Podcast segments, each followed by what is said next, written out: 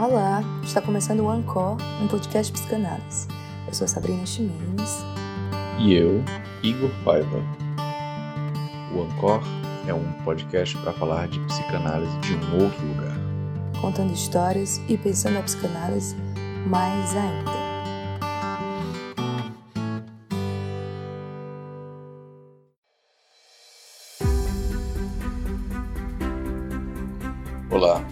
Este é o Psicanalistas na Pandemia, um quadro do Ancor onde convidamos analistas a falarem sobre suas experiências, angústias e inquietações, com saber psicanalítico diante do seu tempo. Psicanalistas na Pandemia foi pensado para falarmos um pouco mais desse período, que ainda não acabou, mas que modificou o set analítico para muitos.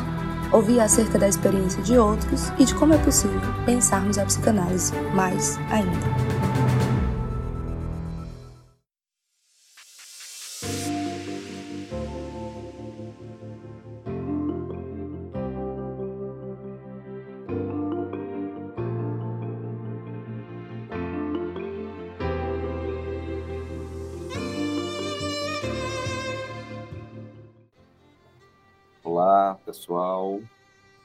Estamos aqui nesse mais novo episódio do Psicanalistas na Pandemia, nosso quadro do Ancor, dando continuidade nesse debate.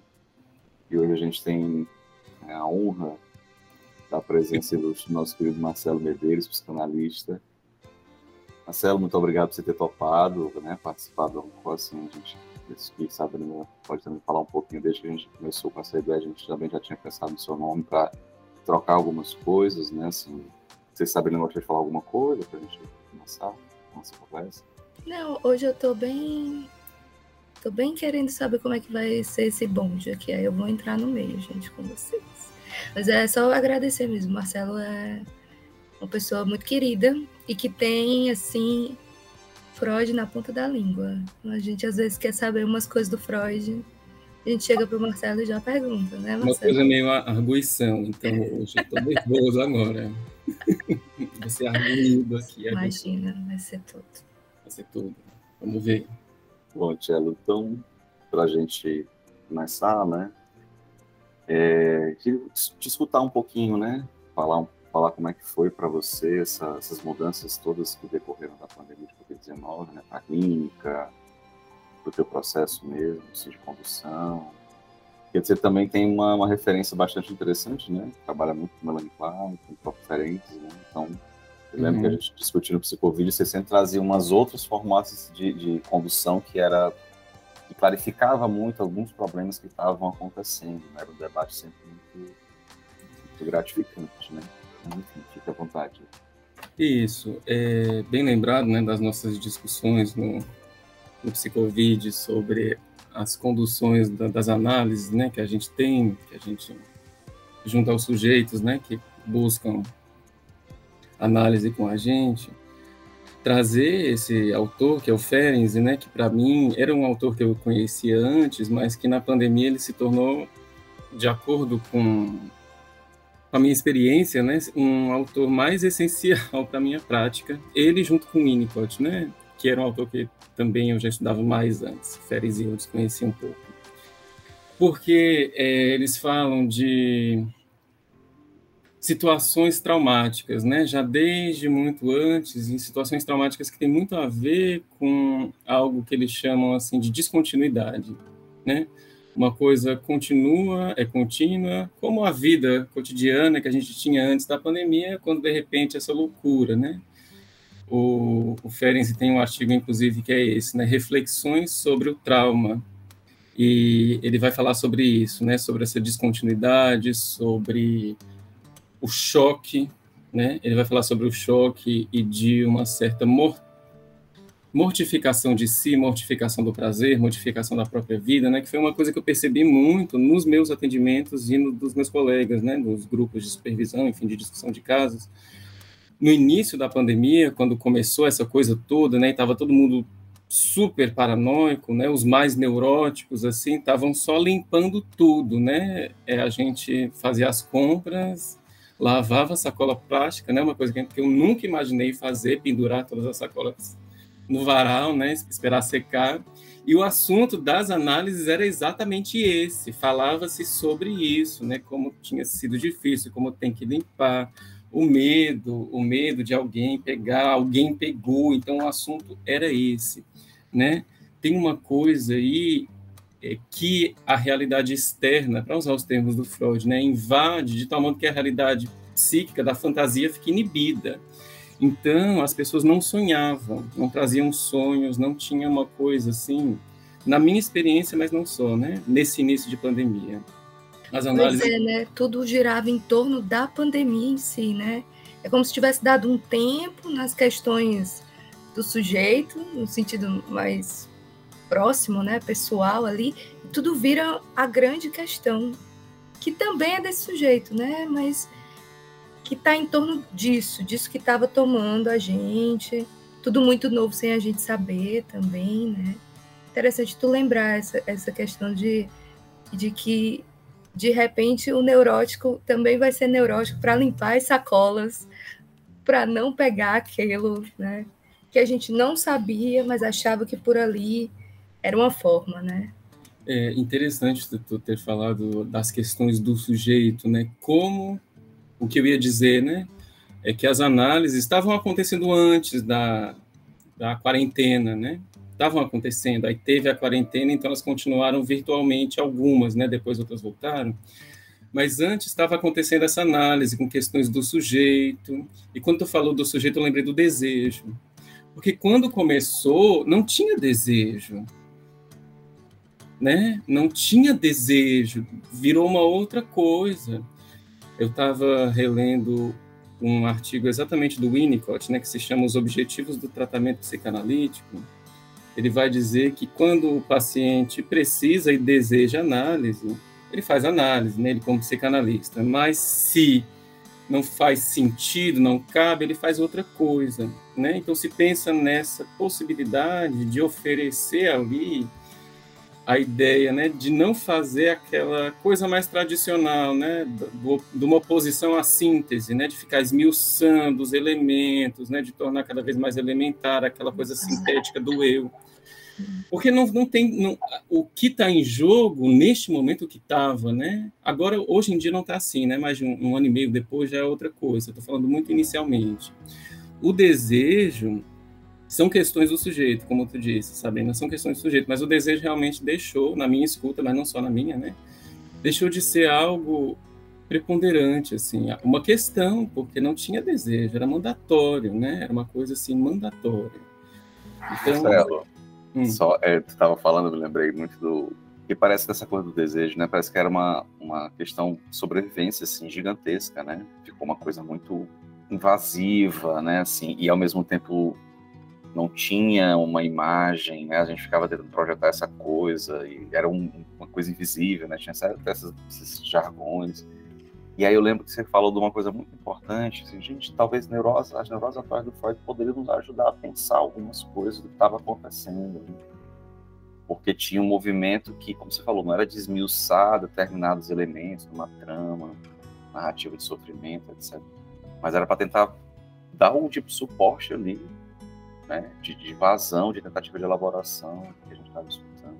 Então é, é, interessante isso, né? Assim, parece que ocorreu rapidamente, ou em alguns, em alguns dos casos, uma certa suspensão disso.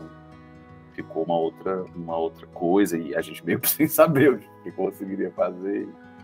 E, e, e, foi, foi interessante, assim, bem, bem lembrado disso a gente meio que sem saber o que fazer, e o Freud sem saber o que fazer com as neuroses atuais naquela época, porque ele falava que as neuroses atuais não eram, é que ele fala, não tinha as miríades de mecanismos mentais que você encontra na histeria e na obsessão, nas psiconeuroses. E aí é psiconeurose, né? Porque essa ela, ela estaria em outro lugar, né? Ela estaria ali em outro lugar de funcionamento, né? Claro, e, ele, e o Freud, né, falando da neurose atual, falava de questões químicas do, do, do organismo, né, não lembro exatamente, mas tem a ver com a química.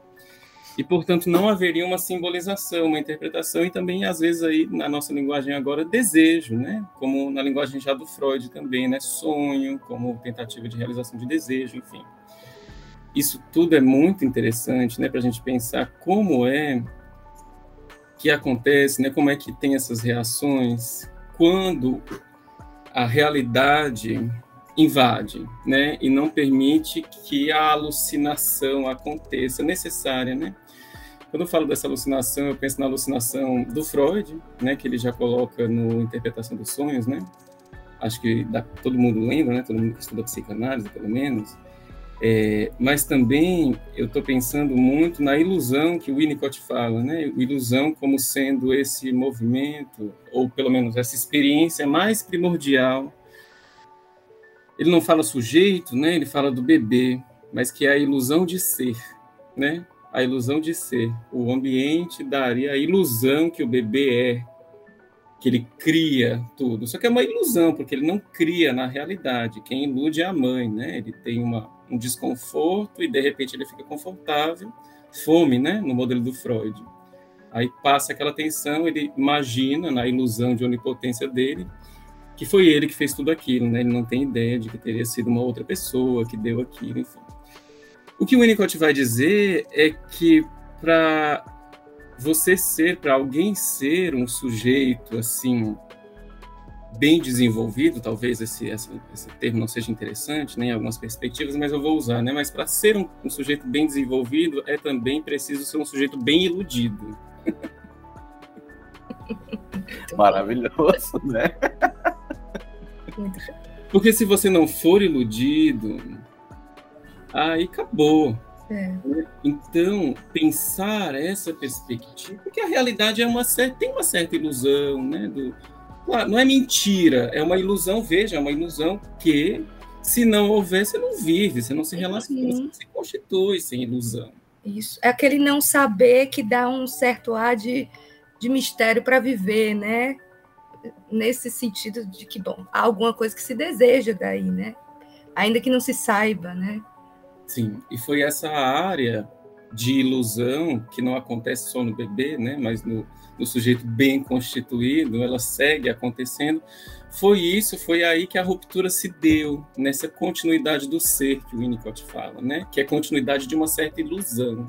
Porque tem a ilusão e tem a desilusão, ele fala da desilusão né? também, claro. Senão né, não há quem aguente também, não aguenta o sujeito.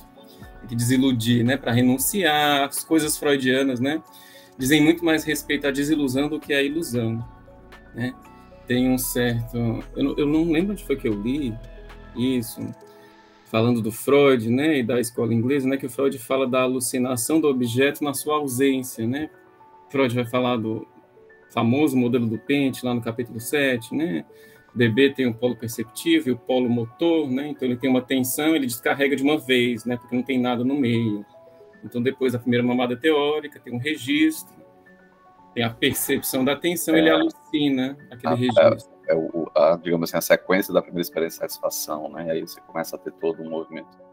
Construção dessa. dessa Construção do prazer. Roupagem, né? Construção exatamente disso, do prazer, né? Isso tudo tem a ver com a primeira tópica dele.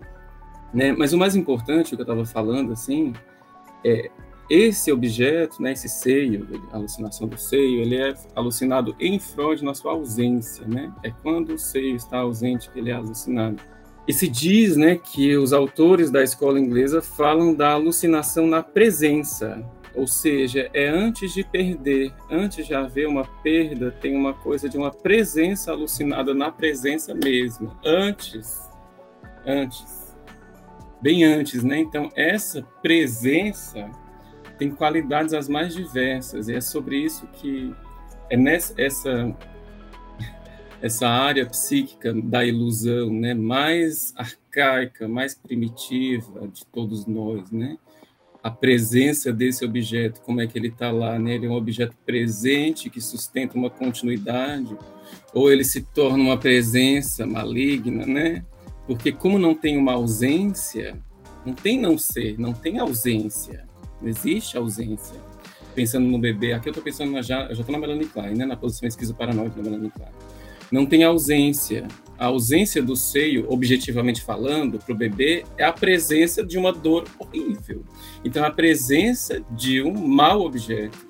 Então, tu vê que tem muita presença nesse início aí, né? E para os ingleses, nas camadas profundas do psiquismo, não tem ausência, não existe ausência. A falta, a ausência é uma questão do pré-consciente, mas, mas nas fantasias inconscientes, mesmo o neurótico, pensa sempre com presença. Claro que isso é recalcado, simbolizado, se perde, né? Mas, enfim, é, essa descontinuidade que a ruptura com a quarentena deu, né? Porque todo mundo ficou desesperado, né? O que, que vai acontecer? Todas as pois questões. É, eu ia te perguntar isso. Como é que tu conseguiu fazer esse link aí, né? Com a quarentena? Sim, como é que eu consegui fazer esse link? Porque a gente estava falando dos atendimentos, né? Precisamente nessa descontinuidade da continuidade, porque a análise, as análises, né? Eu pelo menos não atendi presencial até, fiquei meses, acho que mais de seis meses desde que eu voltei só no segundo semestre. Aí depois parei de novo, né? Enfim. Mas continuei só atendendo online. Então, os que continuaram, continuaram online. Então, tem uma descontinuidade com uma continuidade, né? Teve até num, num, num, grupo de estudos que eu fazia parte, falando de Winnicott, né? A gente inventou, invenções que a gente faz nos grupos de estudo, né? A gente falou de continuidade remendada, porque era o que dava para fazer, é remendo. Porque... É. Hum. Você está falando, Marcelo, eu lembro muito de uma, de uma sensação interessante, assim, final do ano passado, né? Uma coisa parecida com o que está acontecendo agora, né? Assim, no final do ano passado, o pessoal, a, as ondas diminuindo, diminuindo os casos, as pessoas começam a, a, projetar o que vem ali na frente, e tem junto isso, junto com isso a questão do final do ano e tudo. E aí tinha uma piada que era engraçada assim, né? Da medida do trágico que é possível, né? Era um 21.3, né? Assim, não ia ter uma. O 2021 continua, né? Assim, foi o começo da pandemia. Né? É, pode ser que aconteça tal qual foi 2020, né? A gente teve 2020, aí começa 21, parece que nunca acabou, né? É uma coisa remendada mesmo assim. E ao mesmo tempo volta uma certa ânsia de que todo mundo quer que isso acabe o mais rápido possível, né? É uma coisa assim interessante isso. É uma coisa remendada e a continuidade do tempo, 2020 nunca acaba, né? Porque as nossas referências do calendário, que a gente usa, né? Acaba em dezembro, começa em janeiro, acabou. Acabaram as referências que a gente tinha antes, elas estão no calendário, mas a gente não sai de 2020, porque exatamente as referências que davam uma certa noção de continuidade para a gente não servem mais. A gente tem que se virar com essas e dar essa sensação de eternidade, né? Que é uma coisa que a Melanie Klein coloca como sendo característica da posição esquizoparanoide. Ou você está na eterno paraíso, daí a, o mito, do, do a eterna, eterna bonança ou eterno inferno para sempre, sem limite, que também é bíblico, né? Claro. Ou é eterna bonança ou é eterno inferno. Não, adia, não ajuda muito também estar tá no Brasil, né?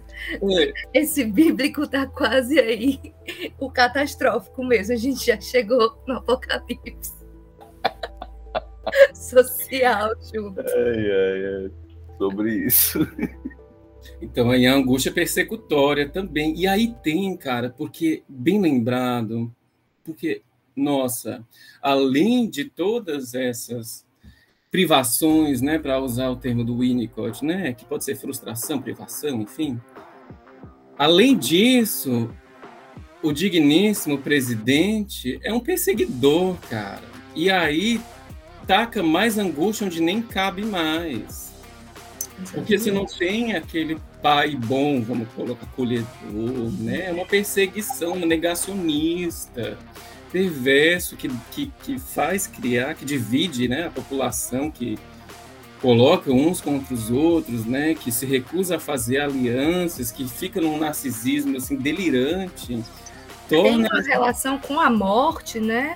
Num, num, num cenário de tanta morte, era afirmar esse lugar também, né? Muito mais do que o inverso, tentar resgatar vida nas falas, na era sempre uma possibilidade de piorar essa situação, né? As piadas, o que se colocava ali, que ele chamava de piadas, né? Os apoiadores, nada de piada tinha. Né? Quando você está num processo como, enfim, a gente ainda tá, mas como tava, que era muito mais pesado, assim, né? a gente perdeu as contas em algum momento, a gente não dava conta disso e, e, e, a representação desse lugar, porque é isso que você falou, né? Esse lugar é representado por alguém. E essa representação é, é das piores, assim, que a gente. Um cenário terrível. Já tem um desamparo, né? Que fica, eu acho que muito escancarado com essa presença da pandemia, do vírus, né? Que, que coloca um limite, poxa vida, eu posso morrer, a morte está aqui, né? Só que a gente busca por amparo, né? se você está desamparado e vem mais uma, vem alguém que ri da tua cara, aí se torna alguma coisa que onde há uma perda da vitalidade mesmo, né? E isso é sentido na clínica, né? Porque é um descaso com a vida, é um descaso com você. Então, são questões que não dá para dizer assim, que mesmo que o sujeito, aí que isso que é legal das neuroses atuais, né? Do Freud, porque não são psiconeuroses, não são neuroses de transferência mas mesmo que a gente esteja acompanhando ali em análise um sujeito que a gente coloca como sendo neurótico, nessa situação a questão não é a neurose que não tem nem espaço, tamanha é a invasão. É, então, a questão relacionada ao desamparo, a sensação de fragmentação, a sensação de desvitalização. Eu falei das sacolas, né? Vão pendurar sacola e tal. O princípio do prazer, cadê? Teve um momento onde isso não havia, não há prazer, né? Tem perseguição, tem medo, tem angústia. E aí, não sei vocês, mas assim, imagino que sim, né? O tanto de, como os psiquiatras chamam, a né? crise de ansiedade, ataque de pânico, sujeito respirando ofegante na hora da sessão, assim, na primeira, né? Algumas vezes, isso nas discussões, né? E, e você ouvindo, dando... E o aumento do uso, né, de medicamentos, assim, descontroladamente. Houveram pessoas que aumentaram mesmo essa relação com o psiquiatra, mas também uma automedicação para tentar afanar, né? Apagar aí essa coisa toda que não deu conta. Não dava conta, né?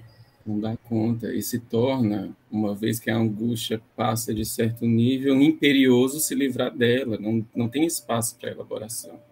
Medicamento, né, esse tipo de coisa, e drogas em geral, né, como o álcool, junto com as ilícitas, também aumentou muito, é claro, porque são paliativos, né, são coisas que a gente usa para acalmar. Mas a questão é que, é que isso tudo se dá pela via curta da psiquização, né? A via longa acabou, que a via longa precisa de tolerância.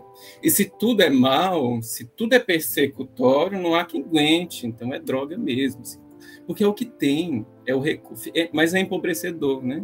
Usado continuamente em termos subjetivos de sonho, de fantasia, de criatividade, do que quer, chame como quiser, de desejo, esse mecanismo da droga, usado frequentemente, como a gente sabe, né, entre outros, coisas né, que são adictivas, são empobrecedoras né, para a subjetividade né, para o simbólico, para a capacidade de sonho, de elaboração. Porque já não, muita coisa já não é, não estava nem sendo dita, né? A gente volta para isso que você estava falando. Alguma coisa girava em torno desse horror o tempo inteiro, porque era isso que a gente tinha, né? Ah, todos, né? Aí como iguais mesmo. A gente estava em algum momento num horror coletivo, né? Assim, mas é, é muito curioso pensar, porque esses métodos, né? E, bom, cada um foi vivenciando de formas diferentes, mas é isso. Em, em, dada medida, parecia que eles também emperravam um processo. E um processo que ou começou, né, durante a pandemia, porque também, é, é, talvez, não sei se quer falar um pouco, mas esse início de como os processos psíquicos, ah, vamos falar de saúde mental, vamos falar de fazer análise, terapia, né? Isso aumentou consideravelmente. Mas também quem já estava em processo.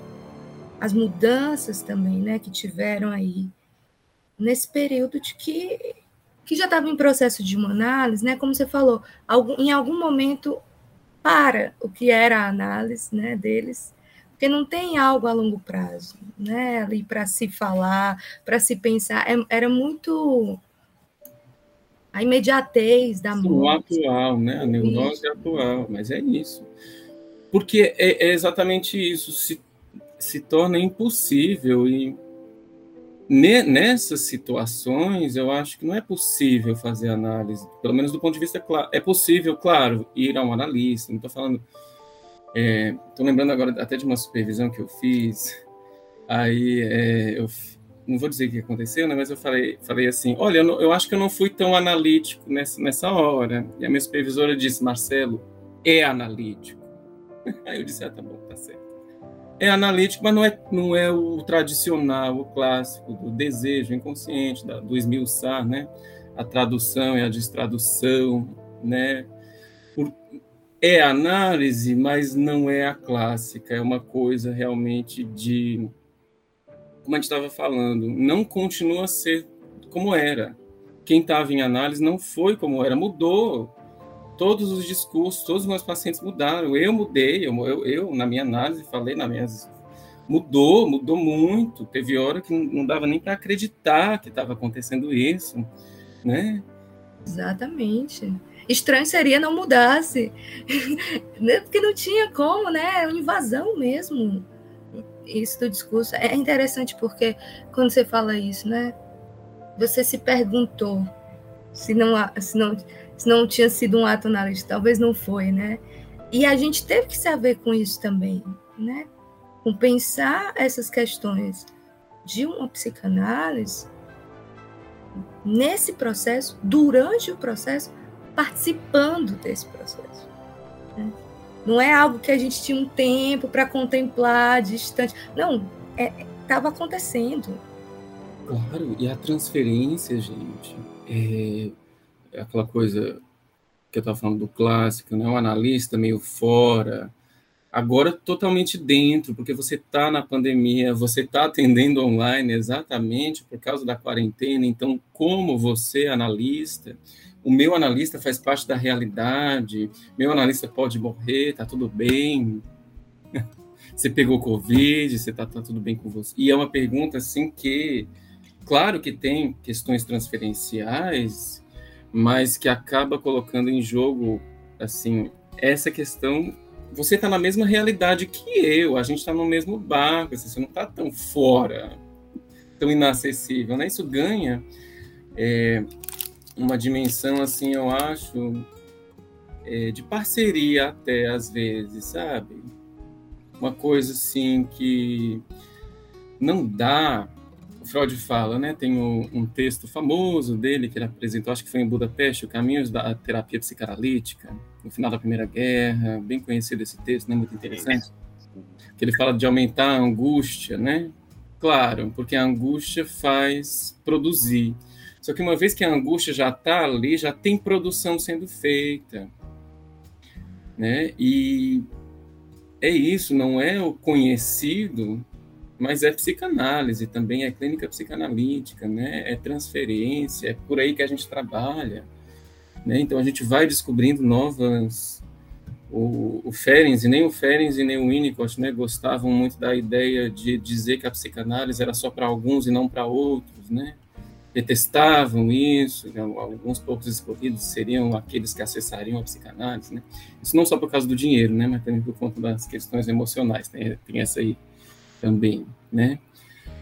Mas é isso, eu penso no acabei de lembrar no artigo, falei tanto de Fênix não falei desse artigo ainda, quase uma heresia, que é, que é o elasticidade da técnica, que é exatamente isso.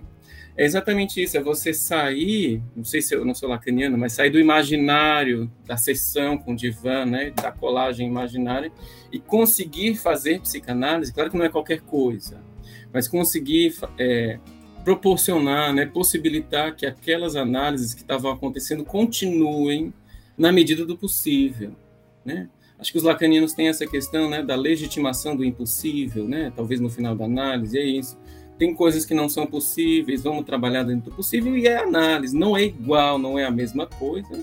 Estamos em outro lugar, eu tô, eu, analista, estou na pandemia também. Às vezes o paciente me fala assim, olha, naquele mercado ali é ótimo para comprar, viu, Marcelo? Tem pouquinha gente, né, no horário tal. Isso tem questões transferenciais, né, também. Exatamente. Tu falou uma coisa muito boa, né? O medo do analista morrer. E na época da vacina, esperar saber se o analista tinha se vacinado. Sabe assim, é, é porque é isso. Teve um momento que estava todo mundo igual. E, e, tal qual o sujeito estava esperando ele tomar a dose dele, o lugar também desse analista tomar a dose dele é, foi de alguma forma, bom, enfim, né, para alguns, a, uma maneira de pensar um retorno possível, né? Uma volta, algo de uma normalidade, uma tentativa de resgatar a normalidade, que não é da normalidade, mas, bom, esse imaginário que se faz, né? essa fantasia também de que alguma coisa poderia, então, surgir daí. Então, pergunta sobre isso, né? Se questiona sonhos do analista ter se vacinado, ter morrido. Isso é alguma coisa que apareceu, né? E, e é interessante é, resgatar isso mesmo, assim, porque eu acho que no laço transferencial isso teve um, um, um, um tamanho importante também. Você estava falando, fiquei pensando muito nisso, né? Já trouxe a coisa da questão da transferência. É engraçado quando a gente começa a pensar nisso, né? Todo mundo no mesmo bar, cada um à sua maneira, vivendo esse, essa náusea horrível, né? E, e essa coisa do contínuo e do descontínuo ao mesmo tempo, né? Ah, a vacina saiu, nós vamos poder nos encontrar, e aí ao mesmo tempo é possível em alguns casos, né? Toda uma aproximação. Isso dá um certo, um certo ânimo, né? Acho que depois daquela primeira, primeira grande onda, com o lockdown, as quarentenas e tal, se reencontrar fisicamente, você, você se notar, nossa, já faz um tanto tempo, né? mas as pessoas estavam se vendo o tempo todo pelas telas, né? Então tinha uma coisa assim de, um, de uma realidade meio difusa, misturada, né? Uma coisa bem interessante. E, e eu acho que isso também é, se aproxima muito, né? Desse deslocamento que aí talvez o Marcelo falou, né? É, talvez o Ferenc poderia ter ajudado, né? De alguma forma nesse processo de como é que você estica, né? trabalha com essa elasticidade da técnica no, na condução dos tratamentos, né?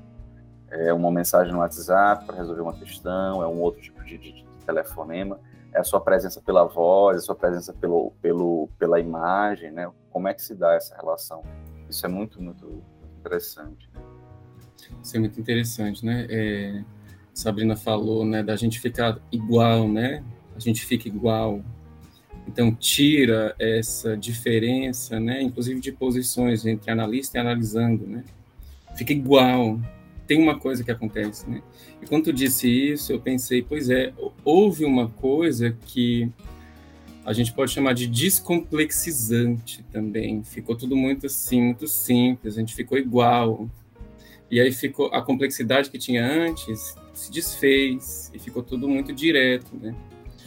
tem essa questão, né? É o simbólico mesmo que ficou menos, né? Sonho de angústia. O, o Ferenczi, né, né, exatamente nesse artigo Reflexões sobre Trauma, ele vai lembrar do Freud, da interpretação dos sonhos, né, que ele vai dizer, o Freud, né, que o sonho envolve a tentativa de realização de um desejo, só que lá no, no, além do princípio do prazer, né, o Freud vai repensar isso e vai dizer, bom, nem sempre, o que é uma coisa bem surpreendente para quem acompanhou o Freud, né?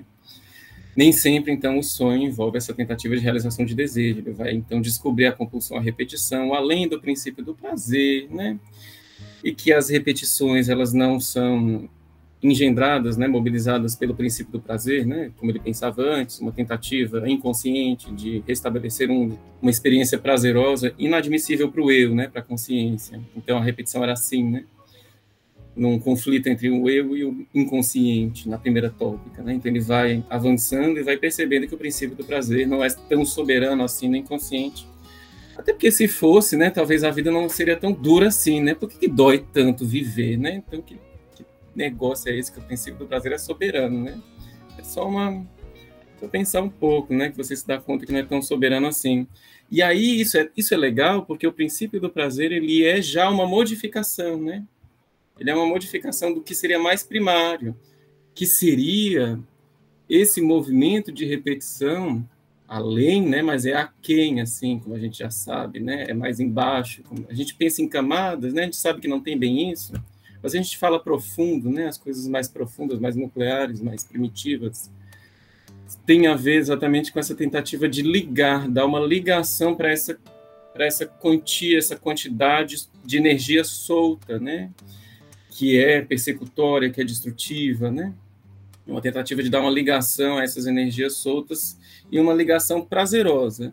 A pandemia, para algumas pessoas, veja só, né? Como é, é singular também, né? A reação a esses eventos. Algumas pessoas conseguiram, porque tem uma tem uma, às vezes uma neurose obsessiva compulsiva assim bem pronunciada, e tem muito prazer, só que fica né? Mas muita gente perdeu essa continuidade e o prazer realmente sumiu. Mas é, é, eu acho que foi legal isso que tu falou, que apesar de que estava todo mundo no mesmo barco, da, da, da angústia, né, diante disso, mas para algumas pessoas algo foi possível diferente, né? Uhum. Para alguns obsessivos, para alguns fóbicos, para algumas pessoas que tinham uma relação com sair de casa, né? Com ter relação com as outras pessoas, com o mundo isso também acabou vindo de outra forma, né, no discurso. Porque o mundo pareceu mais assim, com alguma coisa próxima a eles, né? Até a coisa se alargar muito tempo e tudo mais. É, algumas neuroses casaram muito bem com a coisa da pandemia, né? Só que é um casamento muito breve, né? Foi um casamento muito breve, porque, né? Mas a questão é que a maioria que eu ia falar é que a maioria das pessoas, assim, maioria, né, não tem estatística, assim, mas essa, essa coisa da descontinuidade, a gente sentiu uma descontinuidade e toda aquela ilusão que eu estava falando, né, se perdeu muito de uma vez, né, e a gente vê a fragilidade das coisas, né. Teve é, trágico, né, a tragédia que aconteceu com a Marília Mendonça, por exemplo, a gente se afeta, eu pelo menos, né, não era um grande fã, mas me afetei muito porque assim morte, né, e isso vem também essa esse avizinhamento com a morte que a pandemia trouxe, a morte a minha e a do objeto amado, trouxe muito mais a questão a vida deixou de ser importante para ser importante a sobrevida, a sobrevivência, porque você só vive depois que você sobrevive, né? Então, pensando aqui, fazendo uma costura com a questão do Freud, né, do princípio do prazer e do além, do aquém, primeiro é o aquém, né? Então, se sobrevive, então vamos gostar de viver. Aí sim. Se não tem a sobrevivência, aí o, o prazer não é algo que. Acho que dá para pensar dessa forma. Muito né? bom isso, sim. Até porque a, a, própria palavra de sobreviver, ela ganha outra dimensão, né, nessa pandemia. É, é, ela ganha uma dimensão assim muito de se agarrar nisso em algum momento, né? É preciso sobreviver, mas também com o tempo ela se esgarça, é como um, pano, ela vai se esgarçando que também é tipo assim, não estou mais vivendo, estou só sobrevivendo. Então, ela, ela vai aí tendo uma uma modulação diferente para cada um também. De se começar a se perguntar também, bom, que vida é essa, né? Que a gente só sobrevive, ninguém vive, onde antes era muito sobre tentar se agarrar a essa sobrevivência a todo custo, porque era algo muito cego, né? A gente estava tateando uma zona muito cega para todo mundo, assim. E, e, é curioso que você falou de uma morte, que não teve a ver com a pandemia, necessariamente, foi de, da, da ordem do morrer, né, uhum. né, de estar vivo e morrer, de um trágico acidente. Mas a gente antes também teve uma morte que para o Brasil, que foi por causa da doença, que fica no imaginário, que é a do Paulo Gustavo, por exemplo. Né? Que pega todo mundo numa surpresa, porque começa a se ter vacina, começa a se ter alguma esperança, sobre aquela sobrevida lá. Então, né, olhar para uma vida e de repente isso. E aí tu vê uma certa apelação, né? Porque tu tá falando e eu lembrei que eu tô com ódio. O Paulo Gustavo morreu da raiva, né? E aí, luta e melancolia, né? É, a, o ódio preponderante atrapalha o luto, né? Porque você fica puto.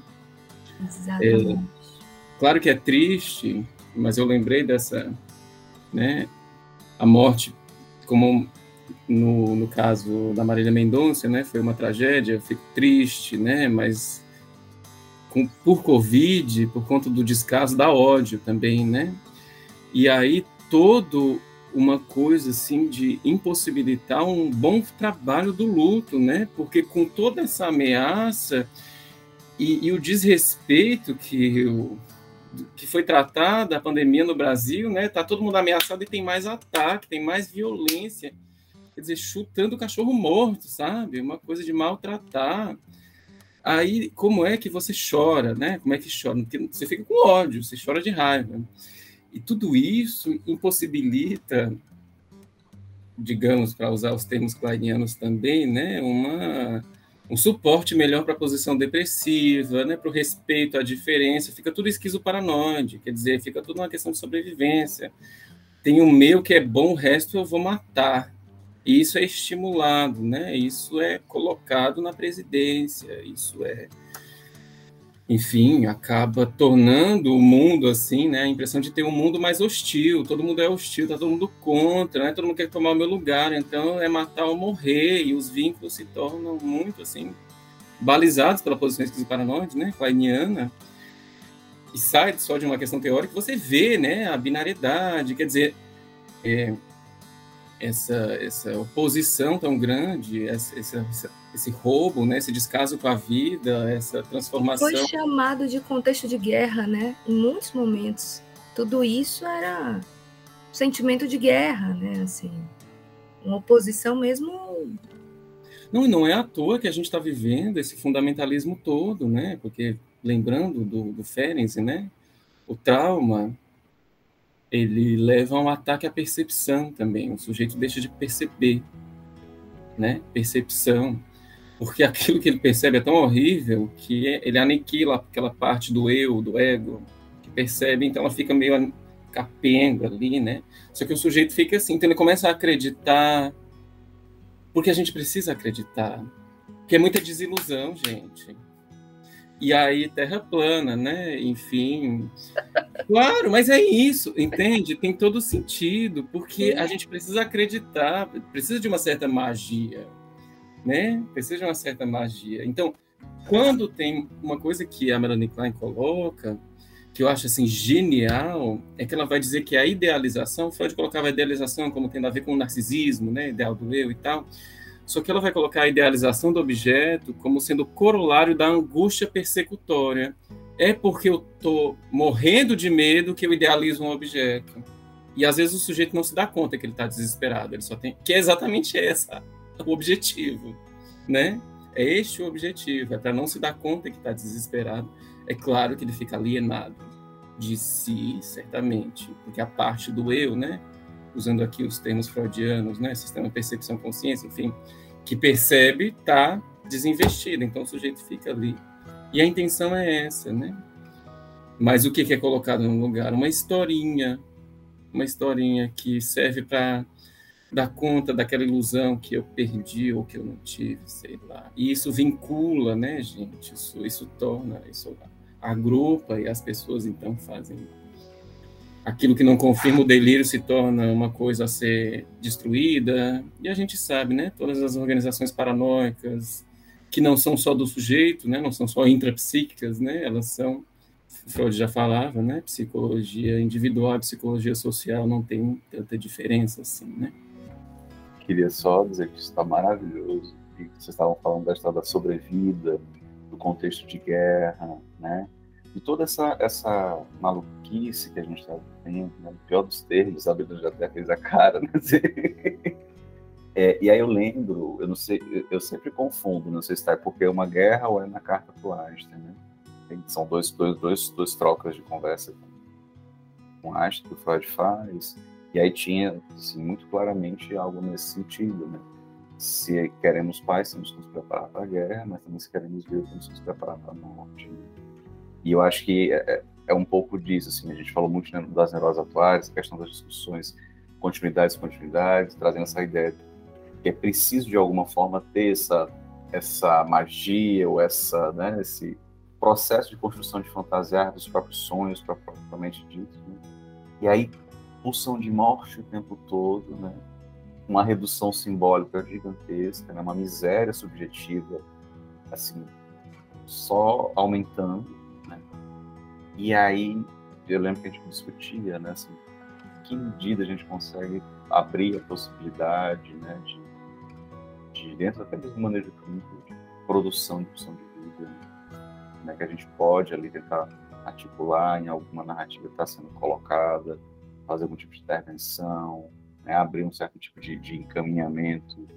E eu acho que você, você tocou um negócio muito legal, Tiago, eu te agradeço, porque ajudou a pensar muito é, de que essas, essas posições né, do analista e do, do analisando, elas ficaram menos fixas e talvez isso tenha sido bom para um processo de, de produção de vida, né? Compartilhar essa, essa questão.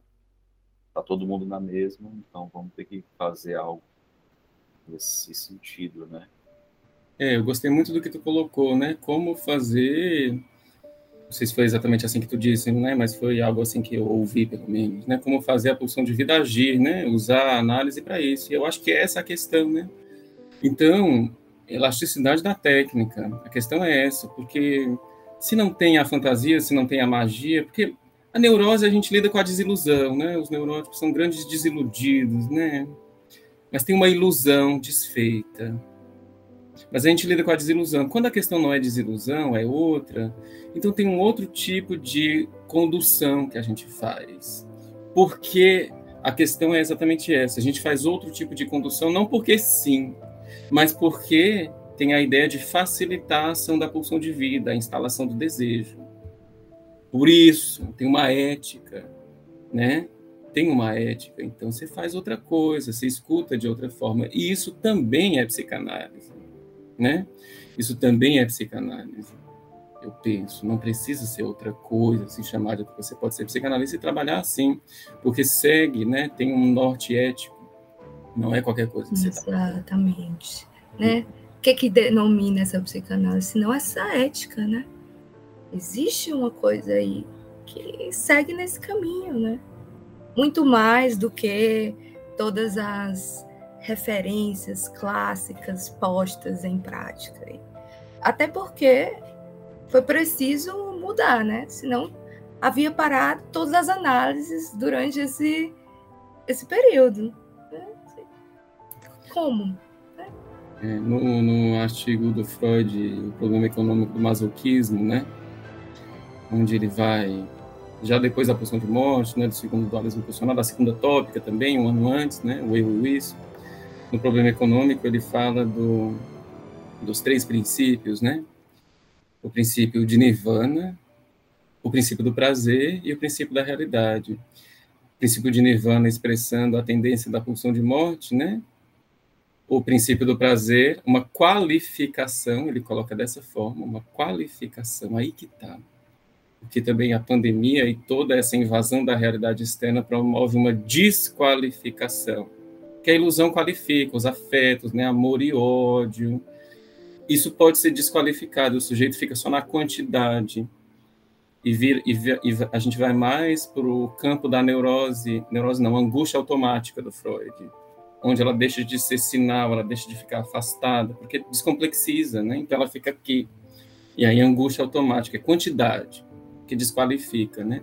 Tem muito mais a ver com o nirvana, é uma descarga direta, desqualificada, só de angústia, né? E aí ele fala do princípio do prazer como sendo uma qualificação das cargas e o princípio de realidade como sendo uma modificação, né? E ele diz que não tem como não colocar o princípio do prazer como, o que eu acho lindo, guardião da vida. Eu acho isso muito interessante, porque a gente pode então ouvir, partindo da, dessa ideia, né? Partindo também de Ferenc Winnicott, também a própria Melanie Klein, né? o paciente, não só o analisante, né? também, não só como aquela pessoa, aquele sujeito que não quer se adaptar à realidade, que não consegue renunciar, mas como alguém que nem prazer consegue ter, e isso às vezes, às vezes não, eu diria que quase sempre, faz você ter uma escuta completamente diferente. Porque ele deixa de ser, você deixa de ver ele como uma criança mimada que não aceita a realidade. e passa e passa a respeitar mais a realidade psíquica, eu diria dessa forma. Hum porque os aprisionamentos neuróticos ou não neuróticos, sei lá, os aprisionamentos a gente inventa, né, que, que, que são tem muita realidade psíquica, né? E você tratar como se o sujeito só não, só não quisesse renunciar é muito desrespeito à realidade psíquica, às vezes. Né? Então, traz é, para a escuta do analista questões que têm a ver com o constituir, não com o renunciar, com o nem constituído, ou com o constituído e o destruído, que não é perdido, mas é aniquilado, é diferente de ser perdido e renunciado. Tudo isso o paciente fala para ti, né? A ideia é que acho que o analista consiga escutar onde ele está. E aí, porque também, né, se, se a questão é desejo e dificuldade com a renúncia, se você não reconhece isso, você fica mimando o seu paciente, aí você tem um problema, claro. Né? Ai, tadinho, não é assim. Né? Então tem, tem essa delicadeza. Às vezes é questão de responsabilidade mesmo, mas muitas vezes não é. E aí é questão da escuta mesmo, eu acho. Né? Daí a gente faz análise, faz supervisão, conversa, né? estuda. A gente vive, né? A gente vive, né? E fala. E fala. E fala sobre isso. Olha, eu acho que aqui a gente já deixa, deixa. Já deixa, deixa para a próxima sessão. E por mim eu já colocava o Paulinho da Viola Desilusão para tocar. A hora é agora. é, muito obrigado, Cello, por ter topado mais uma vez, por ter... foi muito bom, assim, muito bom mesmo. Espero que você tenha curtido também. Não sei se você gosta de falar mais alguma coisa sobre, né? Assim. Não, assim, eu acho que, que deu para falar, falei muita coisa que eu nem pensei que ia falar, acho que a ideia era exatamente essa, né? Da gente ir falando e que eu tinha para dizer basicamente já foi dito, né? Ilusão, desilusão. Eu tenho muita coisa para falar. Eu acho que assim, se eu começasse, a gente conversasse, não ia acabar nunca, né? Então vamos.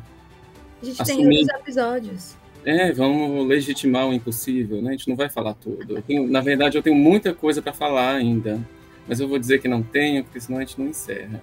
É aquela coisa, saber lidar com a falta, deixando um pouquinho ali porque ainda tem muita coisa para falar. Então é uma falta que não vai faltar. Daqui a pouco ela aparece. Obrigada, Cello. Obrigado eu, gente. Eu que agradeço. A honra e o prazer são meus, todos meus. E estamos aí para conversar mais, cada vez mais. Tá bom? Valeu, galera. A gente se vê na próxima. Tchau, tchau. Valeu. Se você gostou do Ancor, segue a gente nas redes sociais. Estamos no Twitter e Instagram. Basta procurar por arroba podcast underline Ancor. Ah, e segue a gente também nos agregadores de podcast de sua preferência. Basta procurar por Ancor. Estamos no Google Podcast e Spotify. Até o próximo episódio.